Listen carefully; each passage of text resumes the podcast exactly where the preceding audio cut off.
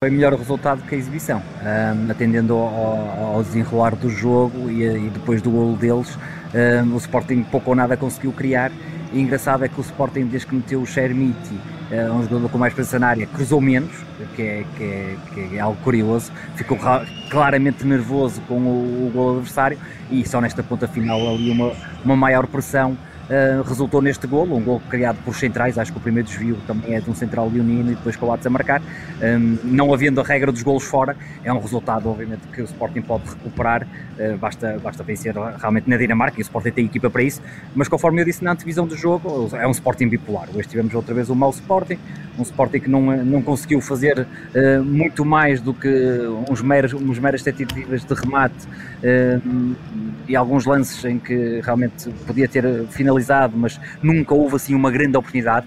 Eu não me lembro de uma defesa do guarda-redes contrário, sinceramente. Não me, defesa, não, não me lembro. Um, isto diz muito do, do, que foi o Sporting. O Sporting amor-se sem ideias, uh, com muitas dificuldades perante uma equipa dinamarquesa que já não competia oficialmente há três meses um, e, que, e que realmente passa por um mau momento e acho que esse mau momento é extensível um, não só aos jogadores em campo, com baixo de forma, Paulinho, Trincão, o próprio Pote hoje esteve hum, claramente ao lado do jogo, hum, mas também de Ruben Amorim que continua a não conseguir uh, ter a, leitura mais correta do, do jogo a partir do banco e, e principalmente quando o Sporting está, está em desvantagem ou não está a conseguir ganhar, não consegue realmente meter em campo ou alterar uh, realmente as peças. Uh, parece repetitivo aquilo que eu estou a dizer, mas é, mas é verdade. E, e depois o jogo de Sporting torna-se muito previsível. O adversário não tem muito que fazer, não só que refrescar a sua equipa, porque o Sporting não, não coloca estruturalmente dificuldades ao adversário.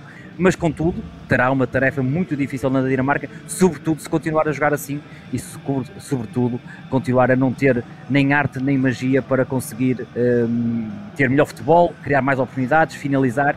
E portanto não está fácil nem para o Sporting nem para o Ruben Amorim. Uhum. este, este momento e, e, acho que é preciso o Ruben Amorim também internamente pensar e se calhar ter que mudar realmente aqui algumas coisas eh, se quer dar uma volta de face a este tempo que falta para o final da época. Ainda no início da, do programa falávamos de vencer a Liga Europa. Acho que este jogo prova que, que isso é uma miragem